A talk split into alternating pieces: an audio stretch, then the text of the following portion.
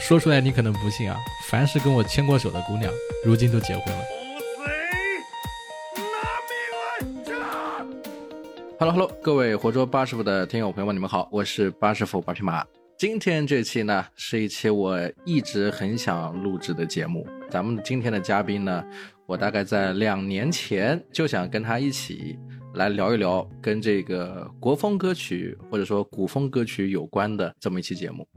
但是呢，因为对方特别的忙，在北上广一直没有机会。那么今天在巴师傅三周年之后的二零二四年，终于第一期节目可以来录我想录的这期了。我们有请。平沙落雁原创音乐团队的创始人沙朵来跟大家一起来聊一聊古风音乐有关的故事。Hello，Hello，大家好，八叔好。熟悉我的老粉丝是听过一些我以前写的小短文的一个音频，当时有一个很好听的女女生播讲我的那个故事，就是咱们今天的嘉宾沙朵，就是我。然后呢，也是我订阅的寥寥几个这个节目的其中之一。啊，这个节目呢，跟大家说一下，叫做《轻纱漫下花朵朵》，大家可以去收听一下，订阅也很高。我只是有点好奇，就是你怎么就不更新了，是吧？最后一次更新是二零二二年的八月份。太忙了，太忙了，真太忙了。之前更新的特别频，大概一周能更新一个吧。或者两周更新一个，嗯，也有固定的文章能够让我来录。现在就是因为三次元生活比较忙嘛，然后工作也特别的忙，我基本都抽不开空来录什么东西。但是我看你发歌还是很勤的了。歌曲比录东西，嗯，简单多了。你唱一首歌，我觉得唱歌比录东西要容易，因为你录东西你。语气不大对，你还得重新反。有时候你录一篇，大概你们听到的是四十分钟的节目，我我有可能会录两个小时。录音的要求这么高的吗？并不是说你你觉得通篇下来就 OK 了。有时候语气不大对，或者一个字念错了，你不还得反吗？有的时候一句话的那个语气前面后面就是对不上的话，这一大段都得重新录。哎，我想问一下，就是其实听友听你这个声音，能听得出来是很明显的那种传统的音频主播的那种声音吗？这种声音是有练习过吗？还是以前学这个专业的？没有，我只能说我从小就被别人说普通话还挺标准的，也不是学这个的。哎，咱们这个沙朵是天津人，听不出天津味儿。没错，好多天津人说话都有天津的味儿嘛，说着说着就拐一下。我不会日常说煎饼果子或者北京人儿，完了北京话有什么特别的，嗯，能让人家一听就能听出来了。这有儿化音吗？是不是？嘛呢？吃了吗？啊，大概是这样。干嘛呢？那我想问一下啊，就是，我其实知道你是做这个古风音乐的时候，我是蛮震惊的啊，因为之前咱们一直联系是关于一些平台运营相关嘛。对，然后你是咱们这个独立鱼的粉丝，然后我就很讨巧了，哎，遇到粉丝了，这办事可方便了，就聊了聊。后来我做音频的时候，又发现说咱们这沙朵他是录这个故事的，然后呢，我就把我写的一些小短文给他沙朵，然后他一录下来之后，我一听，哎呦，就是我想找的那种女主播，你知道？那太好了，太好了。你知道吗？你录的那个超耳侠也好，兔子不会上树也好，我基本上每年都听。哇！到中秋节的时候都会听，有的时候这个在写作上觉得哎呀怎么坚持怎么继续的时候，我还会翻出来听。你看我朋友圈光分享分享过好几次了，啊 太荣幸了有没有？照这么说，阿师傅我是不是得多录几篇让你能够换着听啊？那当然最好，等我慢慢写一写。关键之前最后一期你忘了吗？我找你的时候你跟我说太忙了太忙了太忙了，是真的太忙了，嗯。对吧？然后一直一直一直一直就最后一期节目是八月份嘛？你看到现在，你看看二四年了呀，拖了两年了呀。就是啊，一直忙忙到现在，这还是大病初愈，刚好了抽空来给咱录的做的节目。是最近咱们要注意点这个健康问题啊，这个确实是外面的这个流感还是比较凶的，太严重了。嗯，那我想问一下，就是你是从什么时候开始接触这个呃音频音乐呀？怎么的就？有了这么多隐藏身份，做了这么多职业，我可以呃回溯到我上大学的时候，我玩音乐就是在大学的时候组建我这个音乐团队，也是在二零零七年的时候。我早先开始玩的时候，应该是在零六年的时候就开始玩翻唱了。那个时候玩翻唱就是自己玩，然后也有一些个朋友加到一起玩一些合唱之类的，然后觉得一来二去觉得就挺有默契的，就打算组一个小组合。一开始是跟瓶子一起，呃，唱一些个双人合唱的一些个歌。后来我们就觉得只是翻唱有点就是阻碍了我们的这个这个灵感，我们要不要写一些原创的歌？然后我们就开始一点点研究写原创，后来奶妈加进来，然后灰色加进来，我们这个团队就越来越壮大了，以至于到现在也能坚持这么久也不容易。也就是平沙落雁算是咱们国内很早期的这个古风创作团队了。嗯，是比较早，就是入圈早嘛，玩的比较早。那个时候玩音乐的人本来也就不多，玩翻唱的就不多，玩原创的更寥寥无几。嗯，我们就走在一个时代的前沿吧。嗯，我最近一次知道你是这个古风音乐的圈的大佬的时候，是我看到你跟这个腾讯做了一个什么古风节目，还是评委，把我震惊到啊！是，呃，也就入圈早，入圈早，是吧？就是对我来说，你知道，就是我在想，哎，我们还合作这个音频故事播讲，咋的就变成古风音乐圈大佬了？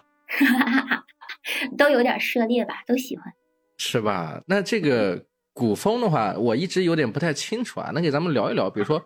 这个古风圈是个什么圈？或者说怎么界定这个音乐类型是古风？还有就是，其实这两年咱们这个国风音乐比较火，是吧？包括我最近经常听的一些这个什么坐忘道啊、成仙啊，就是就是类似这种。对对对。还有前不久的那个武家坡啊啊啊，我的妻，就那个就就这歌，就是听着很上头。但是我看现在又不说什么古风了，又开始划在这个国风这个类别了。就是这个国风跟古风有什么区别吗？能给我们介绍一下？啊，一开始的时候吧，大家其实这个圈子人都叫古风。国风这个概念是后来近些年才开始流传出来的。古风最开始玩的时候，大家玩的其实是填词，就是拿一些个呃成品的 BGM 有主要旋律的，那主旋律还挺好听的那种，往里面填词，或者拿别人的歌的伴奏往里填，然后填一些特别。古言的那种词填出来，韵律还非常的美，然后融入一些个古代的一些个小故事，大家觉得就很凄婉、很很动人、很很感人。再加上那个时候玩那个广播剧的也挺多的，古风的广播剧需要配一些个就是穿插在里面的歌，还有片头片尾曲也挺需要这种歌的。然后我们就做这种填词的歌，做的比较多。最开始是感动自己嘛，也被别人的故事所感动。后来嘛，渐渐的到了一几年的时候，然后才有了咱们这个国风的这个概念。呃，可以说古风是包含在这个国风里面的。国风这个概念它更广义一些，它包容性比较多，包括现在的有一些个中国风元素的加入，它就能被叫做中国风。呃，比如说一首流行歌里面我加一点戏腔，或者配器上面我加一些什么琵琶呀、古筝啊、唢呐之类的啊，我就能叫中国风元素了。啊，哎，我想问一下啊，我之前看了一些资料，有说到这个古风歌曲呢，它其实是需要这个旋律啊，它是有要求的，它需要是这个中国五音，就那个宫绝。宫宫商角之余啊，对对对对对，老是记不住，就是这个五音类的，是不是加上这个古言的词才算是正经的古风歌曲啊？按理说这么细分的话，细究的话是这个样子的，但是一开始大家来说这个古风，古风也没有要求那么严格，嗯。那我就好奇了，你比如讲我知道的一首歌啊，就是就讲到这个宫商角徵羽，我唯一对这个五音有印象的启蒙是从哪首歌呢？是从那个《笑傲江湖》。没错，拿古筝弹，你你顺着扒拉下来就是那几个音。对，说是这个黄沾写那首曲的时候，他把这个宫商角徵羽倒过来。就是哆来咪发嗦，他把它倒过来之后，嗦发咪来哆，中间跳一个音，然后变成了这个旋律。然后我后来就去听了，我发现还真是这么回事儿，就是写歌还能这么写，是吧？翻过来倒过去，然后就变成了这一首歌，还这么有名。他这个算古风吗？他词儿不是？他不是，但是也可以算，也可以算，在不严谨的时候算。也现在说的也没有那么严谨，为什么一定要去写古风歌呢？太古风的歌接受的这个人群也不太多。我们现在为什么国风这么流行，就是因为呃词儿大家也都能听懂，然后曲子大家也都喜欢听，所以它就比较受欢迎。啊，那你怎么看现在的这些国风歌曲啊？圈子里比较有名的呀，你比如讲之前火出圈的这个叫吴家坡，嗯，我还挺看好的，我觉得好听的歌都应该被传颂。啊，有什么推荐的吗？你比如说最近，最近我听的特别少，毕竟是咱们那个工作特别的忙嘛。完了，我想歌名的时候，我就总容易漏掉。想想啊，有一个有一首歌，我前两天还翻唱来着，叫做《同花顺》。同花顺，这不是古风名啊，我感觉。这是国风的歌，特别好听，特别柔，特别美。嗯，那说回来啊，就说到你们之前在大学一起兴趣相投，组建了这个平沙落雁，是吧？嗯，是的。那是从什么时候开始发现这个东西是可以，比如说接一些这个活的呢？因为有很多人也很好奇，就是像这种小团体、小圈子呀，他们要怎么样才能生存下去？是不是？我们其实很长一段时间都没有想以团队来变现，后来是二几年啊，我忘了是二三年还是二四年的时候，然后莫名其妙那个音乐团队他们不是走线下吗？他们好像是从一八年开始线下第一期，然后隔几年就办一场线下活动，然后开始带领我们这个古风圈的人走向了变现这条路。我们就后来发现，如果不往变现这条路来走的话，那我们这个只用爱发电这条路是走不长的，因为没有人愿意永远被你白嫖。就算兴趣爱好有依托，那你不能总花自己的时间做一些没有收入的事情。如果能把你的嗯，兴趣爱好跟你有一点能让生活过得更好的一些个，就是跟 money 相关的这些个东西结合起来的话，那不是更好吗？我听下来好像是近期才开始有线下演出，啊，也不是近期，不是近期，好多年了，大概十多年了吧。嗯，就是一直也有做一些线下的一些宣传。对，我们也做过一期线下的呃音乐会，好像是在一几年的时候，我忘了。你这个时间跨度有点长。你在这个团队里面是除了是创始人身份之外，有没有比如说现在经常参与一些这种活动呢？现在参与的活动也就是创作上了吧。我们现在的歌手发展比较好，呃，歌手现在很多人都做自己的线下的个人演唱会。我们前些日子吧，就十二月份，我们的小曲儿才在长沙办了一场个人演唱会，还挺好的。但因为我结婚嘛，我就没去。还挺遗憾的。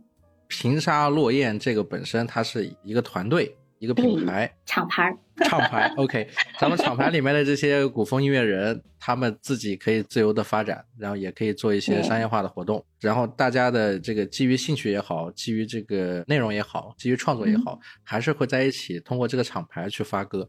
但是因为比如说大家年纪到了，结婚的结婚，工作的工作，呃，去异地的不同的地方的，就各自有各自的发展，是吧？对，没错。嗯，我们原本就是在不同的地方嘛，都是异地。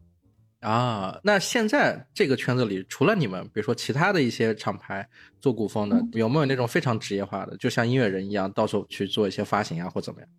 啊，有，还挺多的呢。比如说那个莫名其妙他们，还有西音文化、西音社，叫栾凤鸣，我觉得他们的商业化走的都挺不不错的，挺好的。嗯，那我有点想问啊，就是你们有在考虑过，比如说在在 B 站，在其他平台有发展过？啊，有考虑，但是有一点我们比较弱势，因为我们主要是做音乐的嘛，我们在视频方面的这个能力不是特别的强，我们做出来视频也不是特别好看。虽然我们近些年来在努力的做过一些视频来在 B 站发嘛，那个 B 站毕竟还是一个视频网站，虽然说它现在出了音频板块嘛，但是我们发的也不是特别的多。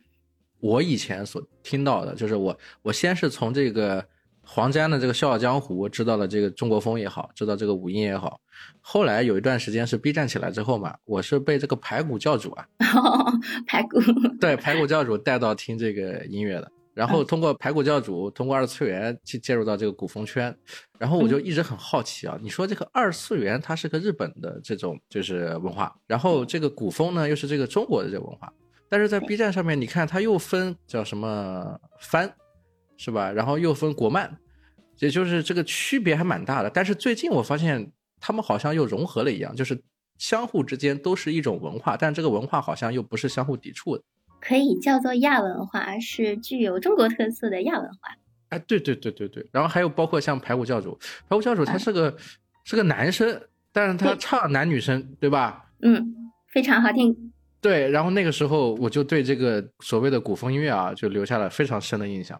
比如说你怎么看呢？比如我就觉得说，按说你们做这个东西比较早，应该是在 B 站有有过一些尝试。有怎么说呢？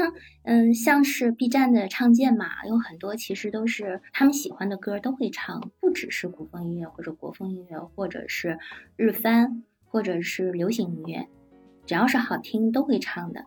然后吧，因为唱的日翻或者唱的国风歌比较多，像是一些个比较靠二次元的一些个线下演出，也会容易被线下的这些演出所青睐吧。啊，喊他们当嘉宾来现场来给大家献唱之类的，所以这个界限区别，我觉得，呃，还是跟年轻一代用户的喜好有关，并不是说跟这个人的本身的特质属性有关。哇，你这个说的好互联网。嗯，工作就是在这个里面。嗯，那比如讲，你现在在创作歌曲的时候，有没有感受到，比如说这个？目前的这个文化氛围可能不太一样了，或者说这个国风音乐，它的走向也不太一样了，就是你有感受到？有感受到，确实，因为现在大家都对自己国的文化弘扬国内文化比较热衷嘛，再加上也是有政府的支持，各种的古装剧，还有古装电影啊、小说这些都比较发达发展。怎么说呢？我小的时候看这些还挺少的呢。嗯。就那个时候是小众的，现在一下子感觉变成大众了。可能是我小时候那批人长大了，然后他们成了社会的中坚力量，所以这些文化就越来的被他们所弘扬嘛。我也是其中的一份子。嗯，那能聊一聊，比如说在这个你们这个专业里面啊，这个圈子里面有没有什么比较有趣的事情？你比如讲这个古风圈，它有没有一个什么发展史呀、脉络史，在国内，比如说。呃，有什么重大的活动啊？几几年印象比较深呢，或者说前几年有什么重大的活动啊？或者最近有什么重大的活动啊？要说活动重大活动，我就不得不提这个莫名其妙莫村这个团队，我觉得他们非常的神奇，也是带领我们古风圈子走向大众的这么一个标杆性的存在吧。我是非常喜欢他们的。在我刚刚入圈的时候，我就听他们的歌，我记得是 Kita 唱的。好多好听的歌，喜欢的要死要死，然后拿过来也能翻唱，翻唱的人也比较多，因为他们团队有比较少的会做原创编曲的人嘛，作曲和编曲都特别好，那个时候的创作也非常的呃深入人心，然后后来嘛，就因为他们带着古风圈走到线下，好像是一八年的时候。第一次的线下，我刚才好像说了一下，我记得也不是特别的准，大家就跟着我凑合的听一下吧。就他们线下的时候，我们特别羡慕，特别特别羡慕。为什么呢？就是我们。创建自己的团队是来自五湖四海的不同的人组建起来的这么一个，就跟乌合之众的这么一个一个一个团队。然后大家做着自己觉得乱七八糟的歌吧，也那个做一首歌出来很有成就感，然后出来就出来了。有人翻唱我们就非常开心，没人翻唱我们也不气馁，我们就做自己喜欢的。像是标杆带领我们。成长的这么一个团队，有了线下的活动，大家都非常想去。听说是那场活动，就大家都挤破头都想去。然后是在北京的一个比较小的线下 live house 举办的，我好像没去成，但是我看各种报道，给我羡慕的不得了。后来吧，莫村他们也做过几场线下演唱会，让我印象也比较深的是有一场好像是天刀的那场，在鸟巢的。那一场我也没去成，因为我工作太忙了，出差。哎，我这是我特别大的遗憾，我就觉得那是空前绝后的那么一场大型的一个活动，我就好想去看，然后没去成。然后后来在网上看莫村的其他的就是线下的演唱会，一边看一边哭，是真喜欢呀。嗯嗯，我听下来感觉咱们这个做的这个因为比较早，所以是从翻唱开始的嘛。然后大家是自学自己来创作，就是是不是这个圈子里，包括你说到乌合之众，也就是最早 一批做古风的，这纯小众喜欢这个咱们这个传统的这个音乐的人，其实是一批没有受过这个专业的音乐训练的这些。哎，对，没错，是的，就是因为自己的喜欢，后来甚至喜欢到自己去学，去学音乐，去学编曲。来让这个喜欢更实际一些。那比如说你说到从零七年到现在，这快二十年了，感觉二十年了，嗯，是吧？也就是也就是这里面其实三年一代沟啊，就是一批一批的这个跟古风跟国风相关的这个听众，慢慢的也长大了，他们也在推动这个音乐类型。然后也在推动这个圈子。后来有是不是有非常多的你见到的小朋友加入进来？然后他们是有专业素养的，他们也是从一开始学音乐就想要做这个类型，或者是从听古风音乐到去学音乐专业，然后再到他出来想要再继续做这个事情。嗯，对，是有很多。我们招新的时候也有一些个筛选嘛，然后筛选的时候找的都是一方面是看对这个古风音乐的理解。嗯，写词方面嘛，一方面是对音乐的创作方面，就是作曲和编曲方面。嗯，那你有没有观察到，比如说现在的这个年轻人跟我们当年那一批不太一样？就是有一些文化，我其实很想介入，但是我没有找到合适的人。我举个例子啊，我不记得是哪一年听说的，大概是说现在的这个零零后或者都不算零零后了，零五后，他们就是很流行在那个 QQ 群里面玩那种人设扮演啊。哦，其实那个人设扮演呢，他相当于是，比如说我要扮演诸葛亮，或者说诸葛亮都土了，就是说他要扮演的是一个在这个历史上很有名的一个文人，然后这个文人的名字也好，他的性格也好，还有他喜欢说的话也好，以及他经常写的一些诗词也好，大家全部要把这个人设全部编清楚。然后他进到这个群里之后，他就是这个人，然后每个人都有一个人设，我不知道你知不知道这种圈子？我好像知道，呃，最开始的时候玩的那不是截图吗？各种截 QQ 群的图，还有那个微信群的图，玩段子啊，对，就是我说的这一波，因为是什么？就是我会惊讶的发现，我本来想进入这个群体啊，结果我永远申请不通过。啊？为什么？他们管理员觉得我不够专业。哇！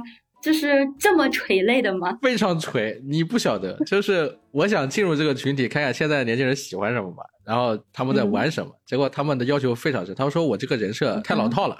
啊，他们玩金砖和玩创意是不是？对，人设老套，呃，没有什么意思。然后这个文采很差，哎呀，不符合他们的要求。时代。完全不同，然后他们要的那些，我一看，哎呦，我的天哪，就是是个平仄也好，音律也好，就是压的都很准，然后写的那些词儿，写的那个那个人名，还有给自己起的也好，还是借鉴古代名人也好，还是怎么样也好，就是都特别有味道。他们也非常的小众，就让我想起以前的这种二次元圈也好，古风圈也好，就是它非常小众，然后想进来也是那种要填这个问题的，然后还要经过检验。你合不合格？如果你不够格，你还进不了。我们当初筛选那个新人小朋友的时候，可没有这么严格。但是那个时候，比如说进 B 站也好，进 A 站也好啊，那不也都是要回答问题吗？你回答不上来，你你你你你是注册不了的。检验你的二次元浓度。嗯，对，是的，我就想到，就是前几年，当时我想跟那些团体去聊一聊，因为现在真的很多人已经不太一样了。我举个例子，比如说咱们之前聊，你说于叔，我说不要喊于叔。现在这些做网红的，他们做做抖音出来的啊，他们已经不知道独立于是什么了，就是不知道之前我我们几个朋友做的这种这个公众号品牌，他们所谓的比如说影评相关，他们看的是拉片的那种快餐式的，就是那种抖音上的这种电影嘛，然后他们其实不会再去看一些这种公众号的文章啊或什么，都是很少，或者说非常少见。再一个是抖音造星能力特别强，就是一下子一火火一个，一火火一个。是吧？你没个一两百万的粉丝，别人都不知道你是谁。啊，确实是的。然后我就会觉得说，哎呀，我我快跟不上这个时代。然后再然后再比如讲，呃，我现在在做这个播客嘛，以前没有播客这个概念，以前我做的是有声音频，跟平台做一些这个合作啊，做一些文化节目，也做过独立于电影的这个影评类的节目。这个要讲到是在一五年、一六年的时候了，但是后来又过了三四年时间。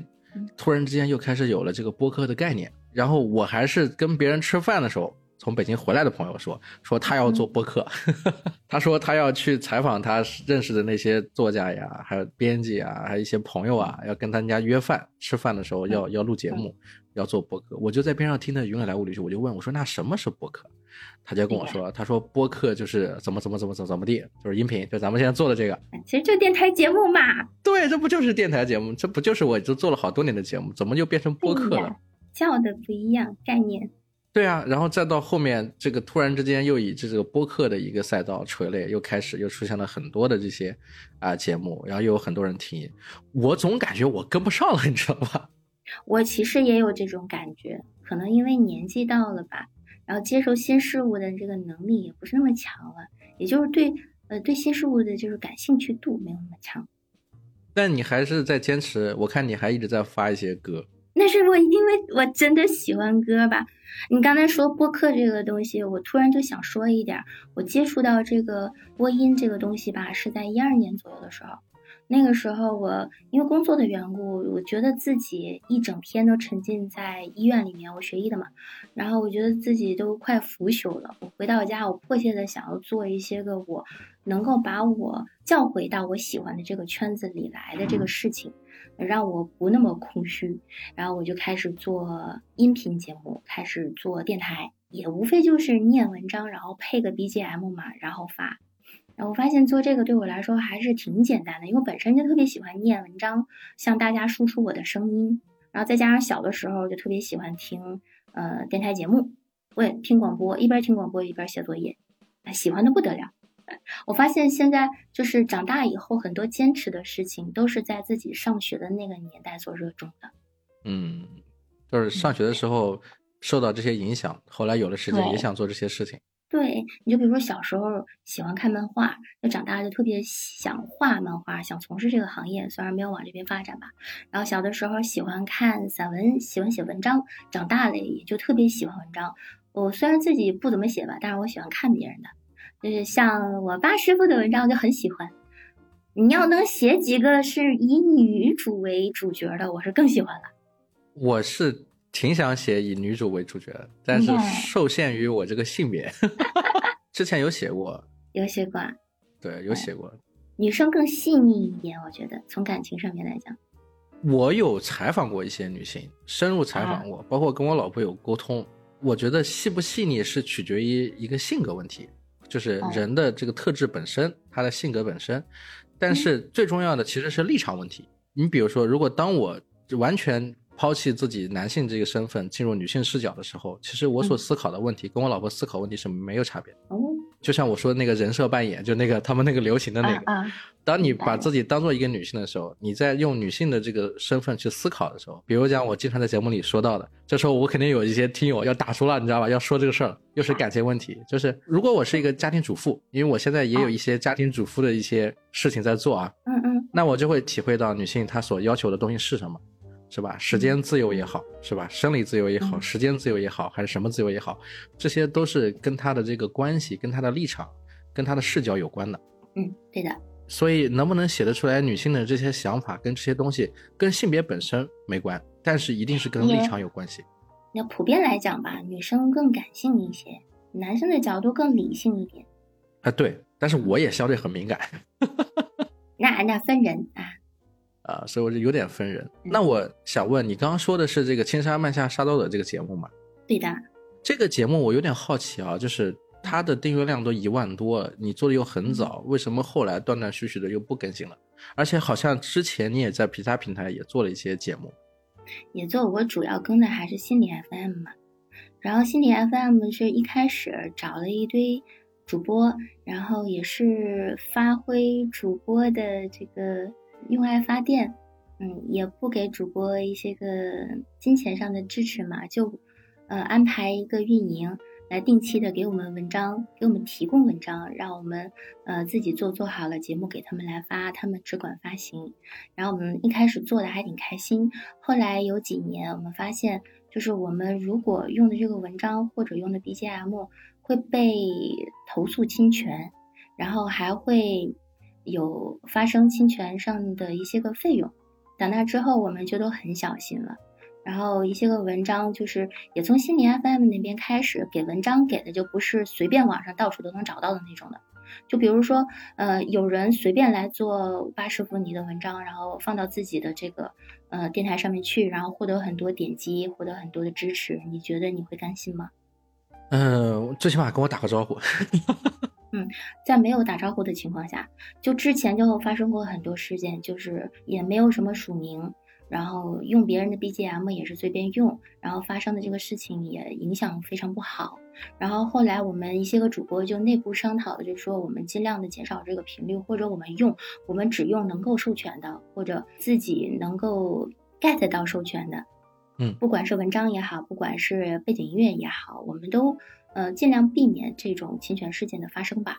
怎么说呢？那你其实错过了一个高峰期。你比如说，我之前三周年采访的是故事 FM 的这个寇爱者，嗯，对吧？他是以采访故事为主的，做声音纪录片，他叫故事 FM。那心理 FM 可以理解为就是一些心理类的一些比较治愈的一些个文章，嗯，听着比较舒服的那种。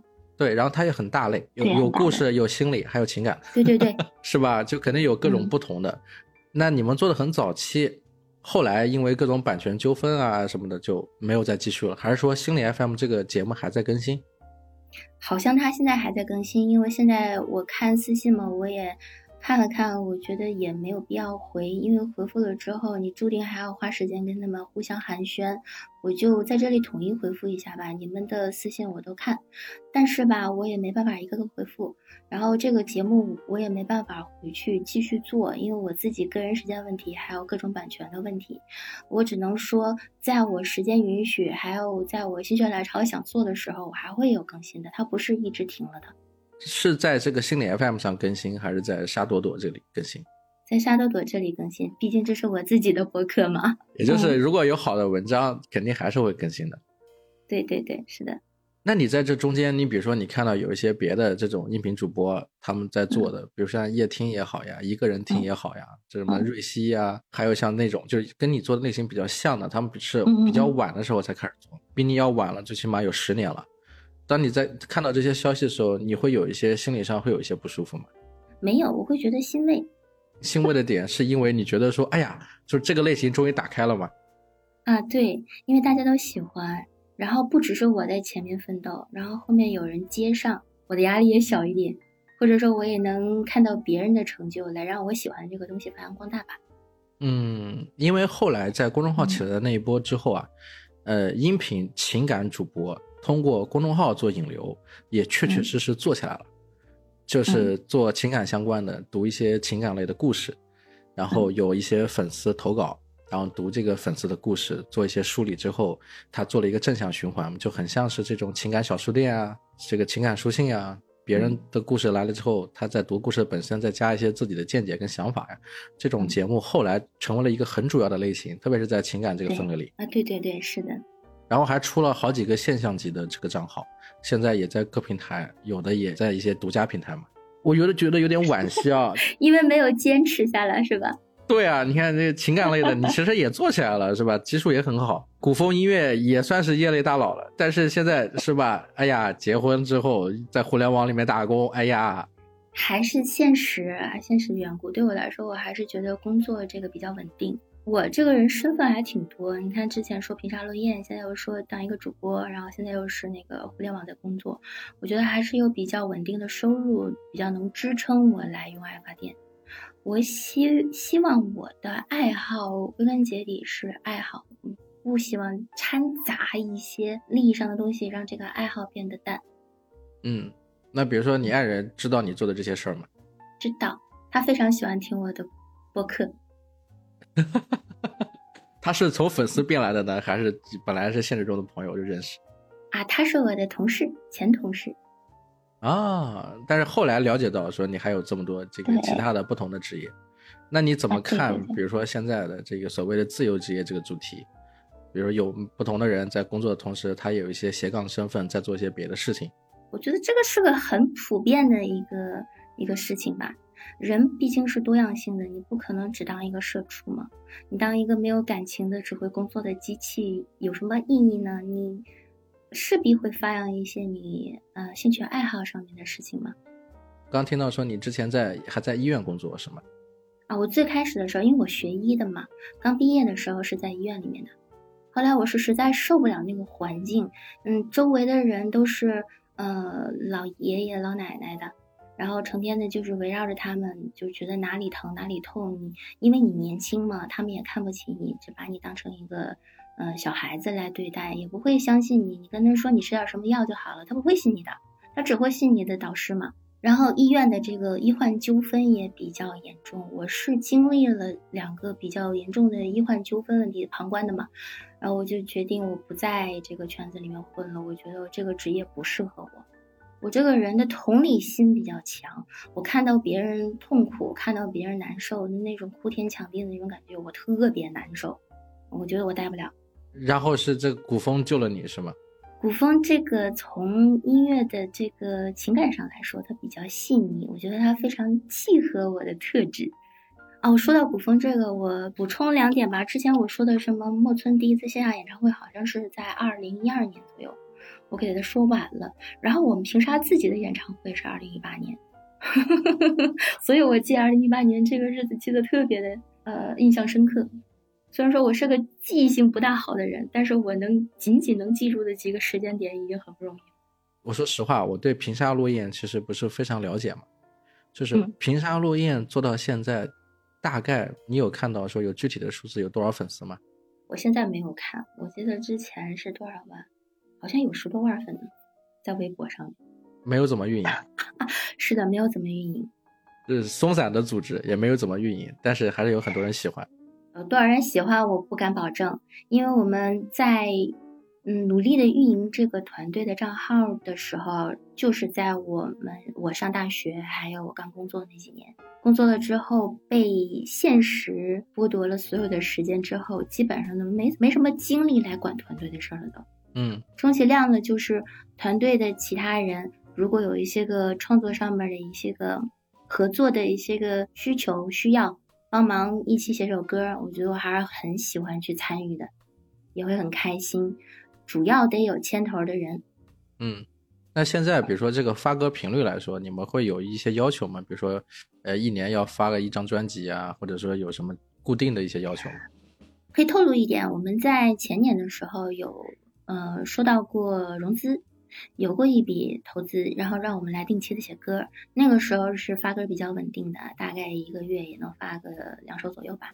但是后来，因为我们觉得，就算拿到这些钱，我们做出来的这个东西也不是真正的我们所喜欢的。因为，嗯，甲方给你钱，肯定也有一些个对歌曲的题材，还有对歌手的一个要求，它会左右我们的想法。我们并不是说想写什么歌就写什么歌的。大家也都不是职业的，就是日常什么都不干，只给你写歌的人。所以我们一合计，觉得我们还是以发挥自己的兴趣爱好为主吧。就是想写歌的时候就写，嗯，这样写出来的歌是最纯粹，也是我们最喜欢的。所以融资这件事儿后来黄了是吗？是，后来黄了，后来我们不接受了。呃，我能理解，要接受融资，首先得要有个公司嘛，是吧？注册个公司，再做一个更商业化的绑定。然后再一个是你说到前年数一数的话，其实那个时候刚好是国风崛起，就是品牌自信，是吧？然后这个这个圈子二次元也是闹得沸沸扬扬的嘛。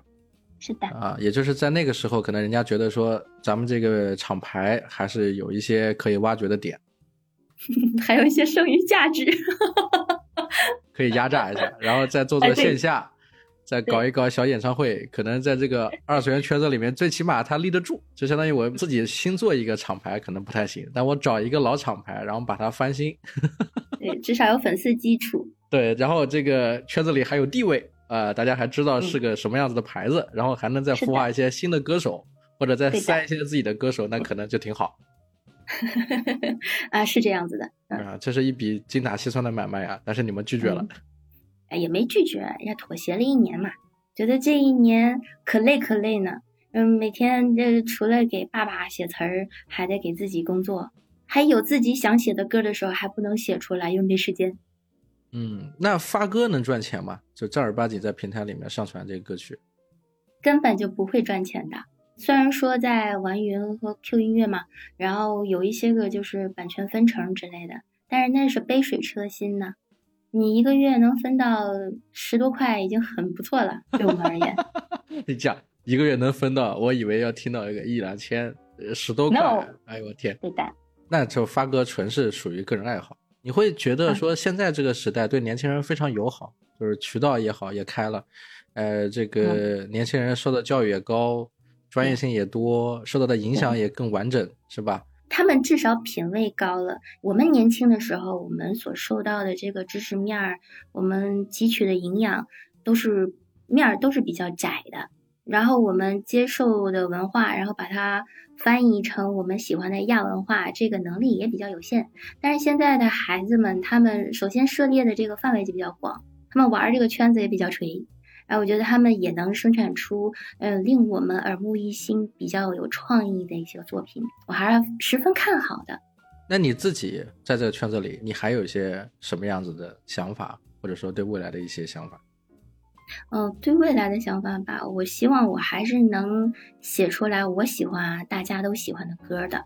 创作这条路是永远走不完的，就还是写写歌。对，还是写写歌。那你就把它还是当做兴趣来做嘛，就是正常的叫现充的生活，还是还是要工作。当然还是要工作。我首先我得确保我的肚子不饿着，你才能有多余的时间来想风花雪月。嗯，那有没有想过说在一些短视频平台再去看一看，是吧？再做一做。我想来着，现在新起一个号、新运营一个号，投入的精力实在太大了，也不是那么容易火的。我们之前古风圈有好多认识的朋友们，他们也做来着，他们也想把自己的粉丝导到那个抖音这个平台上面去，后来发现这条路非常难走。我不是说我不走，我是听到朋友们跟我说十分难走，我就是有一点我觉得累。我觉得我有这个时间来运营一个号，我还不如写一些我自己的歌。嗯。运营一个号，你又要出镜是吧？你不出镜，你后期压力又很大。我还要去调研市场调研，大家都喜欢现在喜欢什么样的歌？嗯，然后服装上面、妆花上面又要准备，特别是古风这个东西，很看这个事儿。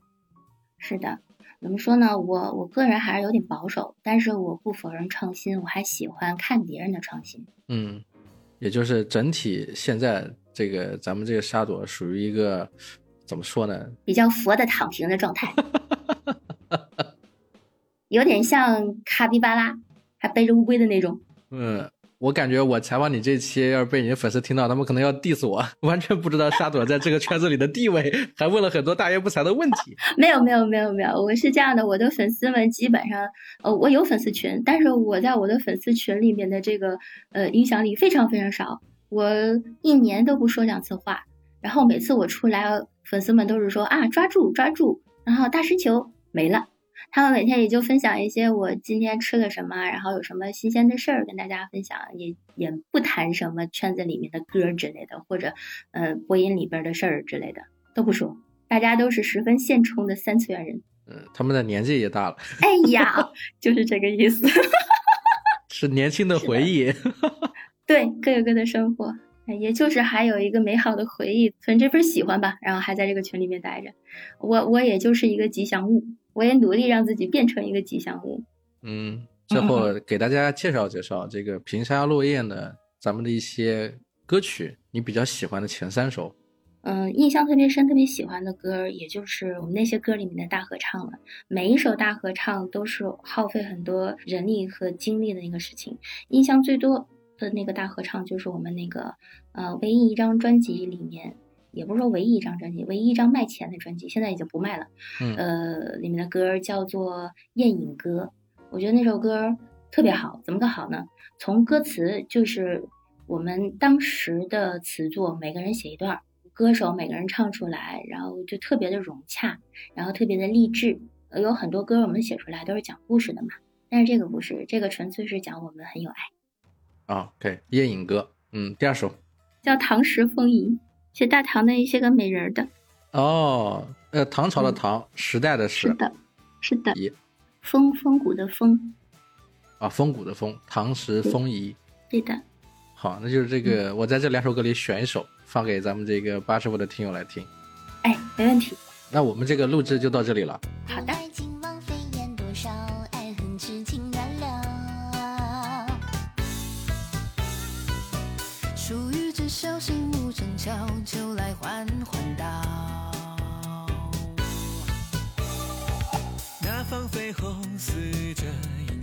升到天高何处一